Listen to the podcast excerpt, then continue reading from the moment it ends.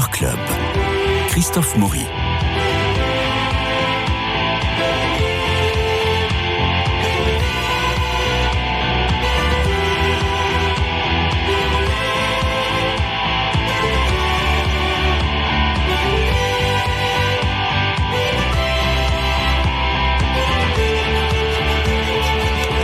Alors, trois films, trois chroniqueurs, Marie-Noël Tranchant, Bernard Borde et Bernard Medioni, Dominique Borde et Bernard Medioni, bonjour à tous les trois. Vous allez me fâcher, bonjour. Déjà qu'on a, ah, juste avant l'émission, nous sommes partis dans des grandes discussions. Mais là, vous rentrez dans notre intimité à tous les quatre et, on va essayer de conserver les rires et les mettre un peu de côté quand même. L'actualité cinématographique est-elle riche? Eh ben, Il y a des films dont on parle beaucoup. Alors, on va en rajouter pour Sur les chemins noirs, d'après Sylvain Tesson avec Jean Dujardin, puis Des grandes espérances de Sylvain Desclous et avec entre autres Rebecca Marder et euh, Benjamin Laverne, et enfin Éternel Daughter de Johanna Hogg avec notamment Tilda Swinton et Carly Sophia Davis. Alors vous avez le menu, nous allons pouvoir commencer avec Sur les chemins noirs de Denis Imbert avec Jean Dujardin, Joséphine Japy et Isia Higelin. Un soir d'ivresse, Pierre, qui est un écrivain explorateur, on comprend que c'est Sylvain Tesson, fait une chute de plusieurs étages L'accident le plonge dans un coma profond et sur son lit d'hôpital, quand il revient à la ville, se fait la promesse de traverser la France à pied du Mercandour au Cotentin. Alors, Denis Imbert a fait un travail d'écriture, je trouve épatant, parce que le livre de Sylvain Tesson, au départ, c'est un journal. Donc, euh, écrire un journal, faire passer un journal à l'écran, je trouve que c'est une gageure. Et on écoute la bande-annonce. Je peux vous poser une question? Bien sûr. Qu'est-ce qui vous a le plus manqué dans ce refuge? Je pense que c'est vous, mademoiselle. Pardon.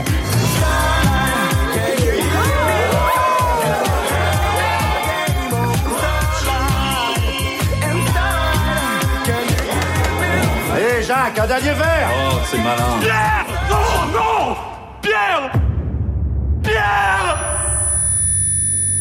J'étais tombé du rebord de la nuit.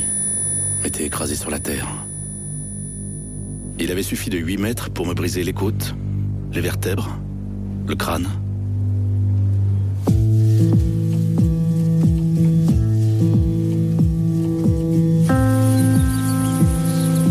Corseté dans un lit, je m'étais dit à voix presque haute. Si je m'en sors, je traverse la France à pied.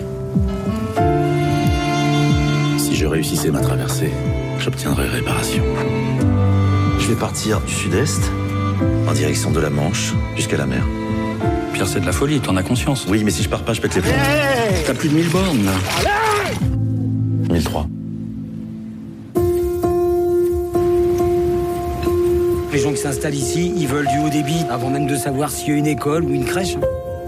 Les néo-ruraux, c'est ça Voilà, c'est ça. Voilà, on va pas parler de tesson de bouteille comme Bernard Medioni nous le soufflait pendant cette bande-annonce. Euh, non, je vous avais dit, ça allait être plein, de surprises cette émission. Alors, on peut dire, euh, en voyant le film, que la France est très belle et les paysages somptueux. À vous, Bernard. Oui, en effet, des paysages majestueux, parce qu'on va au Mont-Saint-Michel, on va au plomb du Cantal, le vrai. Euh, et c'est vrai que vous avez même une séquence au bord d'un océan moelleux, et tout ça séduit les yeux. Donc ça, c'est très plaisant. Toutes les scènes en duo sont intéressantes, avec la tante campée par humanité euh, par la formidable Annie Dupéret. Vous avez un duo avec un jeune marcheur. Vous avez le duo avec la sœur cadette qui lui révèle la peur de tous ses proches. Qui, elle lui dit mais ils attendent, on attendait tous ce coup de fil un jour ou l'autre, ce coup de téléphone. Et ça c'est bien, surtout que ces scènes en duo ne cherchent jamais à faire pleurer Margot. On est dans une forme d'authenticité et ça rompt avec quand même une introspection un peu lourde et complaisante euh, du héros. L'acteur principal, Jean Dujardin, est sans défaillance et grâce à sa performance et à un itinéraire suivi par la caméra avec vigilance, on a ici une bonne vision de la souffrance. Cette souffrance physique, nous, public, on la ressent pratiquement en suivant son film, ah, en suivant le film. Et puis c'est aussi un- une, une ode vibrante à l'espoir.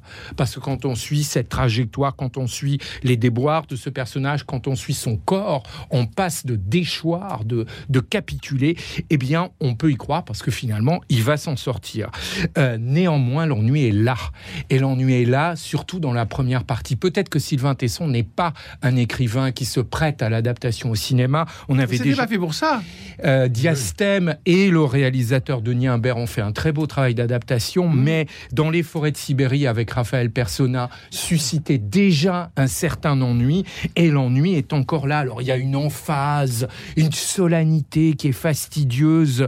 Euh, on est rarement surpris en fait, et j'ai envie de dire que tout est pratiquement joué d'avance. C'est pas la panthère des neiges. Oui, c'est pas la panthère rose non plus, hélas. Euh, la structure est discontinue. Mhm. Est-ce que ça apporte quelque chose de finir par le début? Est-ce qu'on pouvait pas avoir une structure plus linéaire? Et puis les apophthegmes qui sont semés au hasard du film, des apophthegmes souvent lourds, insistants, pour ne pas dire parfois indigents, ça leste ce, ce cheminement. Et puis ça manque peut-être un tantinet de dérision D'humour. oui, Oui. ah, vraiment. Je dirais pour conclure que la flore, en revanche, répond à l'appel au cours de ses pérégrinations, comme si l'on voulait finalement nous inviter à accueillir les ciboulettes de marche. Dominique Borde. Oui, alors, moi, je vais commencer par Sylvain Tesson, parce que il a toujours fait de son aventure extérieure une aventure et une réflexion intérieure, et ça, on le ressent dans le film. Et il avait, il avait dit un jour, pourquoi Il a dit, je n'ai pas d'imagination, je reproduis ce que je vois. En, fait, c'est son œil qui écrit. Et ça, euh, on le retrouve dans le, dans le texte qui est assez beau. Heureusement qu'il y a le texte, justement, parce qu'autrement, on s'ennuierait, parce qu'une balade, euh, c'est c'est une grande randonnée. On- on- mais c'est ce qui accompagne tout le film qui se veut à la fois un défi, une médecine, puisque c'est quelqu'un qui il est tombé euh, de plusieurs étages dans le film, et euh, il, apprend à remarcher, et une rédemption, une rédemption un peu spirituelle aussi. Alors, bien qu'il n'y ait pas beaucoup de spiritualité dans, dans, dans, sa démarche. Euh, donc il y a ça. Euh, autrement, il y a des échappées. En effet, il y a la petite amie, il y a sa sœur, il y a sa tante, il y a des rencontres aussi qui, sont, qui intéressantes, qui font que l'heure et demie passe tout de même. C'est vrai qu'il y, a des- longueurs parce que filmer quelqu'un qui marche, ça, ça fera jamais un film. hein. Mais c'est tout de même très beau à cause des paysages, à cause de cette obstination, à cause de Jean Dujardin qui s'est bien fondu dans le personnage, qui porte le poids avec le, sac à dos, il porte le poids du personnage. C'est plutôt, euh, c'est plutôt bien. C'est un, c'est presque une expérience, c'est presque un exercice de style finalement. Mais l'effort y est. euh, on a compris ce que ce qu'il voulait dire, on a compris ce qu'il voulait penser, on a compris ce qu'il a vécu avant et ce qui ce qui ce qu'il vit pendant. Ça, c'est pas mal fait. Maintenant, est-ce que ça fait tout à fait un film? On peut en effet un peu en douter. Là, je rejoins un petit peu Bernard, mais c'est tout de même très beau. Il y a de belles choses et j'ai bien aimé le texte. Marie-Noël. Alors, je rejoins mes camarades sur le, côté. euh, Il y, a de- bonnes choses, il y a de bons éléments, en effet. Alors, les uns hum, le voient dans le texte, euh, les autres dans, les paysages. euh, mais je reste un peu sur ma faim. Euh, J'espérais une grande balade en France parce que euh, se promener en France, qui est quand même un merveilleux pays, euh, ça me réjouissait. Et puis j'aime beaucoup Sylvain Tesson pour, pour des tas de raisons, sa, sa personnalité aventureuse, son audace. son... Alors il y a, comme le dit Bernard, ça, le, humainement, le, le courage, le, cet, cet espoir et cette euh, et- oui ténacité, ouais. ténacité, pugnacité, ça c'est formidable, cette Mm. combativité, cette façon de, de vouloir à tout prix rattraper la vie et ne pas passer par la rééducation classique, plan-plan, mais se lancer un défi, ça c'est magnifique. Et le réussir, l'accomplir, Mm. ça c'est très beau. Mais je trouve que les paysages, moi j'ai été déçue par les paysages. Ah oui. Mais oui, je trouve que les lumières ne sont pas tellement bien captées. Ou alors, je mets tout de suite un bémol, peut-être était-ce la qualité de la projection dans la salle où je l'ai vu. C'est c'est possible, quelquefois, les, les Mais les, les lumières, entre les lumières de Provence et les lumières de Loire et les lumières de Normandie, c'est très différent. Bien Et je trouve qu'on ne fait pas. Il y a une uniformisation. Oui, Oui, il y, a, absolument. il y a une uniformité qui m'a qui m'a déçu, je Mm. dois dire, parce que c'est si beau. Ces paysages de France. Ils, ils Bon. sont un peu ternes et le film reste euh, très prosaïque finalement, Alors, et passons, un euh, peu littéral. Alors passons, passons au suivant qui, peut, qui fera peut-être débat.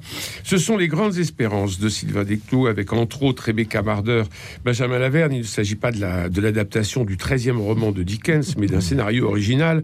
Rebecca Marder qu'on voit en ce moment dans le film de François Ozon, Mon crime. Là, elle est euh, en étudiante préparant l'entrée à l'ENA avec son petit copain Benjamin Laverne. On écoute la bande-annonce. Quand j'allais voir ta mère à l'hôpital, tous les jours elle me disait Tu verras, Madeleine un jour elle sera ministre.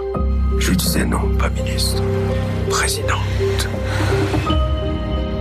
Et vous voulez faire quoi après l'ENA Moi, je suis persuadée que l'homme ou la femme politique avec un vrai discours écologiste et féministe, ce sera le prochain président. Ou la prochaine présidente. Appelez-moi après votre grand oral. Qu'on discute. En tout cas, tu l'as bien plu à Gabriel. Pourquoi tu dis ça? Les travailleurs et les salariés sont en difficulté, c'est moi qu'ils appellent et pas vous. Pourquoi? Parce que vous avez tout cassé. Après, c'est bien d'embrayer sur l'économie sociale et solidaire. Un emploi sur huit. Vous les avez licenciés? Je suis sûre qu'il y a un ou deux journalistes que ça exciterait pas mal. Qu'est-ce que je ferais sans toi? C'est quoi ce message que t'écris à Gabriel? Antoine, rappelle-moi, qu'est-ce que tu me fais là? On avait dit qu'on était deux, qu'on était ensemble. Y a un problème? Cette idée Sur une route au milieu de nulle part Allez, avance. Ça va pas On s'est fait agresser avec mon copain. Alors comme ça, tu fais Lâchez-moi Je te jure, je vais te défoncer. Eh, bougez pas Lâchez-moi Bougez pas Lâche ça Madeleine, t'es avec nous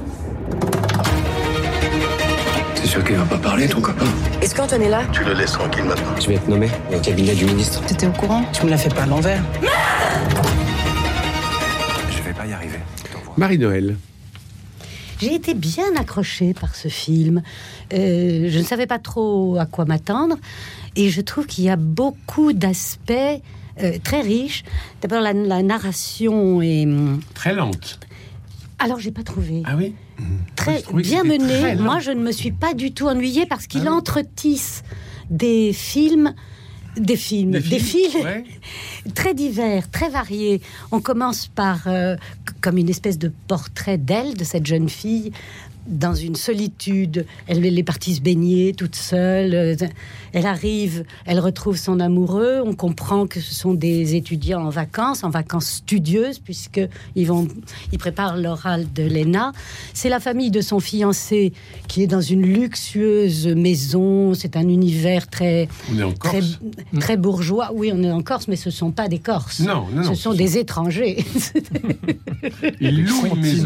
Il loue une maison. Une des hein. continentaux. Il, il- il dit je loue une maison chaque année. Et c'est très, c'est très chic, c'est très. Il y a, euh, on sent que le père est vraiment très installé. très- on ne sait pas encore euh, qui c'est. Il y a une amie à la table euh, au dîner qui est députée, qui est formidablement jouée par Emmanuel Berco. Et Ancienne ministre, ancienne donc secrétaire on est d'État. dans un univers très bourgeois, très bobo même. euh, à la fois politique, social, Mm. culturel, tout ça. Et, et puis, euh, elle, qui est le- un peu le, le cœur du film, le, et le cœur du cœur, donc on, on arrive, on la situe peu à peu socialement. Elle est d'un milieu populaire, simple, et Il y a la lutte des classes il y a la lutte des classes, il y a la lutte des classes, il y a l'histoire sentimentale avec Il y a l'intelligence féminine. L'intelligence, pas seulement, Redoutable. pas seulement, pas seulement féminine. Elle est, il se trouve, d'une intelligence supérieure et elle est immédiatement repérée par la députée. Donc, se, se noue déjà des ententes politiques. La députée. Et, et c'est très bien tissé dès le début. Toutes ces strates sont là et vont être, euh, au fil de la narration, parfaitement tissées. De sorte que moi, je me suis pas ennuyée une Non, seconde. Au contraire, on passe du thriller politique à Oui. un cinéma qui est, qui est, euh, il y, a- il y a un côté Stéphane Brisé, il y a un affrontement entre politique et entreprise, euh, dans une entreprise remarquable. euh, remarquablement mené. Mm. Il y a des quantités d'aspects qui sont tous, je trouve, très bien euh, réunis, tissés et, et, et une question morale au, au cœur qui est fascinante, qui est euh, le sec- secret ou La mensonge. complicité. secret ou mensonge, complicité, trahison, aussi bien amoureuse que politique. Dominique. Donc tout ça est quand même. Ah, Il y a un crime accidentel, convaincant. un crime qui est très focant dans le film parce qu'on s'y attend pas. Et à partir de ce crime-là, tout dérape. hein. Euh, voilà, lui, euh, lui, lui s'en va, euh, revient, elle se détourne, il se venge, elle se venge. Ça peut se résumer comme ça. Oui, c'est joliment fait. Euh, c'est un film sur l'ambition, la lâcheté, le mensonge, le cynisme. Euh, il faut dire que les personnages sont évidemment pas sympathiques. Elle est intelligente, elle est plus intelligente. Lui est très lâche, très veule dès le début. Euh, il est même dégoûtant de veulerie. Il a peur devant, devant, devant le. le- il, il fuit puis il revient parce qu'il est amoureux, mais euh, on peut être amoureux par veulerie aussi. Et elle l'accepte pas parce qu'elle est beaucoup plus dure, elle est beaucoup plus franche que lui. Et puis Mais- elle a un idéal. oui, elle a un idéal et elle se vengera finalement d'une façon encore un peu plus perverse. Donc il y a la perversité. Il y a beaucoup de choses dans le film comme ça qui, ce qui, ce qui le rend passionnant. Un peu, un peu irréel parce que le, fait divers est énorme tout de même au début, mais après ça déroule quelque chose qui, peut être, euh, qui peut se comprendre. Euh, voilà, c'est un échange entre la médiocrité et le mensonge. Alors il y a autre chose, euh, vous ne l'avez pas noté, mais il y a un ministre qui est vraiment ministre. Dans le ministre du Travail, c'est Thomas Thévenoud. C'est lui qui avait fait neuf jours comme ministre, euh, mais qui a été pincé pour euh, phobie administrative. Eh bien, il joue le rôle du ministre du Travail. Voilà. il a trouvé un emploi, il est acteur et il joue un ministre, c'est lui qui voit le mieux, on peut le croire. Voilà, c'est assez drôle. Moi, j'avais reconnu, j'ai cherché, en effet. Condamné pour fraude fiscale. pour faute fiscale et mais il y avait tout, il payait rien. hein. Il n'est pas payé ses impôts, il n'est pas payé sa bonne, il n'est pas payé la cantine, il n'avait rien payé du tout. Voilà, assez drôle de le retrouver là. Alors les acteurs et moi, moi, elle, elle est assez fascinante parce qu'on peut dire qu'elle est très jolie, mais elle est loin d'être laide, elle a quelque chose. Euh, Elle est à la fois timide et déterminée. Et les deux fausses se retrouvent, ce qui est assez rare. C'est l'un ou l'autre, normalement. Une grâce indocile comme ça. Et en ce moment, on en parle beaucoup. Et là, elle est très bien dans ce rôle-là, parce qu'elle est beaucoup plus forte que Benjamin Laverne, lui, qui a un sale rôle, finalement.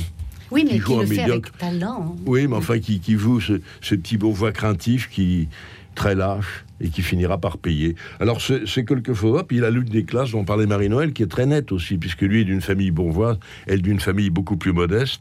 Et puis il y a aussi l'histoire du père, le père qui se rachète, Très beau qui est personnage. très beau personnage. Le père, c'est peut-être le seul beau père, c'est le seul beau personnage du, du film, oui. Mais c'est pas, C'est pas bon. Les autres sont beaux. euh, Les- oui, mais enfin mais- moralement ils sont moins beaux, quoi. Voilà. voilà. Mais euh, le, le- lorsqu'il euh, va la visiter en prison, il y a- il y, a une scène et, qui est d'une efficacité Oui, incroyable. Oui, oui, euh, d'une efficacité incroyable. Euh, et on sent que tout le salut va venir de, va venir de, du père. Oui. Bernard. Oui, je trouve que c'est en effet intéressant. Moi, je pense que c'est le meilleur film de la semaine, même si alors j'ai de, de- plus de réserves que mes camarades, mais euh, je suis d'accord sur la qualité de l'interprétation de, de part et d'autre, même si c'est vrai qu'il y a des acteurs qui, qui certainement aimé faire le rôle de l'ancien ministre. Euh, mais euh, Benjamin Laverne est formidable, Rebecca Marder également, euh, Marie-Noël Ladier, Manuel Berco est totalement crédible en ancienne oui. euh, ministre, vraiment. Il y a deux épisodes, je trouve, qui encadrent le film et qui sont particulièrement marquants. C'est l'épisode de la dispute qui vire à l'humiliation, puis à la stupéfaction, et la scène de la reconstitution. où Mm. Vous avez un dialogue lourd de sens qui va faire totalement basculer Extraordinaire. euh, ce, qui, ce qui est en train de se passer. C'est mené avec entre intensité et conviction. Et ça, c'est deux scènes qui encadrent l'intrigue, euh, retiennent et emportent, retiennent l'attention et emportent l'adhésion. La description du milieu politique, alors, est certes indirecte et certes elliptique, mais forme quand même un arrière-plan aussi attractif qu'atypique. Absolument. Et ça n'est pas de manière trop lourde. Et je suis alors parfaitement d'accord avec Marie-Noël sur la narration, parce que la narration est vive et réfléchie et associe l'énergie à l'esprit. Ça n'est jamais euh, trop didactique, ça ne se perd pas trop. On est assez bien conduit tout au long de cette intrigue euh, avec plusieurs strates, c'est vrai. Et ça, c'est plaisant. Maintenant, quel manichéisme quand même. On voit où penche le film et c'est parfois un petit peu gênant. C'est pas qu'ils aient une conviction, un engagement, c'est pas ça le problème. Mais c'est qu'on a le mauvais père qui ou le méchant avocat d'affaires qui en plus finance des fonds de pension et on a le père tout à fait parangon de vertu de l'autre côté. On a la fille alors tout à fait convaincue, ambitieuse, mais d'une intelligence remarquable. Et alors l'autre, en effet, bourgeois, lâche, comme l'a dit Dominique, veule. Et ça crée quand même un, un manichéisme qui est assez pâteau. Et ça, j'ai trouvé ça assez gênant tout de même. Ça pourrait être un petit peu plus nuancé de ce point de vue-là. La musique, faute d'un thème euh, ma- euh, marquant, digne de ce nom, tourne en rond. Benjamin Laverne, qui est un formidable acteur, n'a vraiment plus l'âge de passer l'ENA. À 38 ans, Oui. c'est quand même un petit peu. Un peu et, je dis ça sans, sans, oui, je dis ça sans aucune perfidie parce qu'il est tout à fait, tout à fait formidable. Moi, il y a quand même aussi une chose qui m'a gêné, l'intrigue euh, policière, qui est intéressante, cet homicide. Mais hop, ça disparaît pendant quand même tout le deuxième tiers. Mais pour ne laisser que la culpabilité. Oui, mais la culpabilité, c'est quoi? C'est des apparences, des apparitions cauchemardesques. Il y en a deux ou trois, et puis hop, c'est évanoui. Ah non, on sent, peu- le moi, poids, on sent le poids, la culpabilité tout le temps, je tout le temps, tout tout- le temps. je l'ai pas senti tant que ça. Euh, Et et donc, je- pour conclure, et je dirais que pour conclure ici, c'est l'engagement politique qui constitue ici la seule noblesse, l'unique aristocratie, peut-être parce que le vote est baronne. Oui, alors moi j'ai été frappé par le traitement du pouvoir et de l'ambition selon qu'on est un homme ou une femme. C'est-à-dire, alors notre monde change et puis le film exprime ce qui se passe en ce moment, l'essoufflement du politique. C'est un film visionnaire parce que le film n'a pas été tourné ce matin, hein, il a été tourné euh, il y a plusieurs mois. Et alors il y a euh, dans le traitement de l'amour quand il s'en souffle, quand il s'essouffle, Antoine il appelle tout le temps, il dit euh, je ne vais pas y arriver, je ne peux pas supporter te voir ou entendre parler de toi. Il exaspère à, à balancer des textos toutes les secondes et c'est elle qui va agir pour la séparation de façon étonnante d'ailleurs. Et puis pardon de le dire, mais très féminine. Et lorsque vous regardez le ministre homme, la députée femme, et en dessous le conseiller du ministre, c'est Antoine. Donc Benjamin Laverne et la conseillère de la ministre euh, Rebecca Mardel. Rebecca, eh bien, vous voyez comment le pouvoir est vécu selon le sexe de la personne. Et les femmes ne singent pas les hommes au pouvoir, et les hommes sont en- dans une espèce d'hystérie terrible, comme s'ils sentaient qu'ils le perdaient.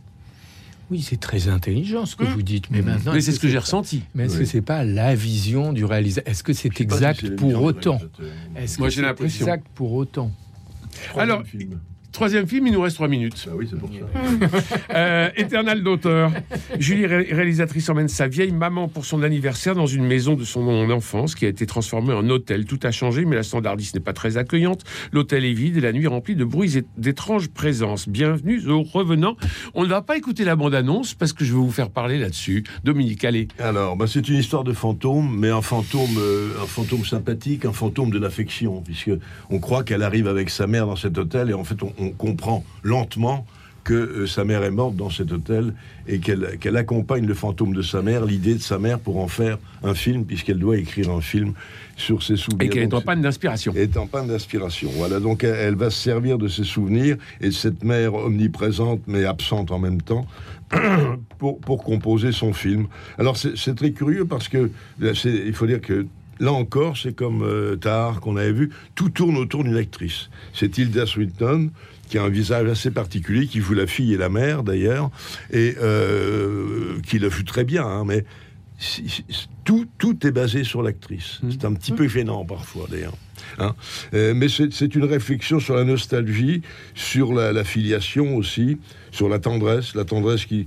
Il y a des scènes émouvantes comme ça, et quand on comprend que la mère n'existe pas, qu'elle est morte là, on, on- on est beaucoup plus touché. Euh, le fantôme est sympathique, le fantôme, il est... C'est le fantôme de la tendresse, en gros, c'est ce que ça nous dit. Même si l'hôtel peut être inquiétant parfois parce qu'il n'y a Oui. personne d'autre, euh, il y a une serveuse assez. Donc vous n'avez pas eu peur, Marie-Noël Non. Non. J'ai.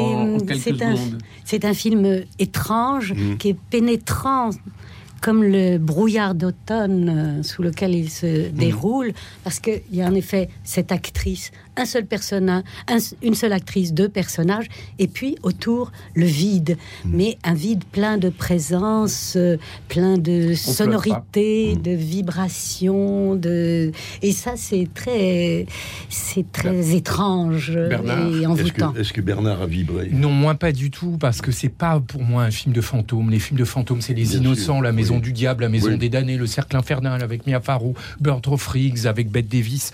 Là, finalement, il y a un très beau cadre douillet, des daléens, vous avez une très belle aube forestière, mais on n'a jamais peur. L'ennui. Mais pourquoi aurait-on peur Un film de fantôme, Mais c'est un non. petit peu- Mais en plus, il ne se passe rien. Oui, C'est la présence des morts. Mais c'était déjà le cas dans la maison du diable.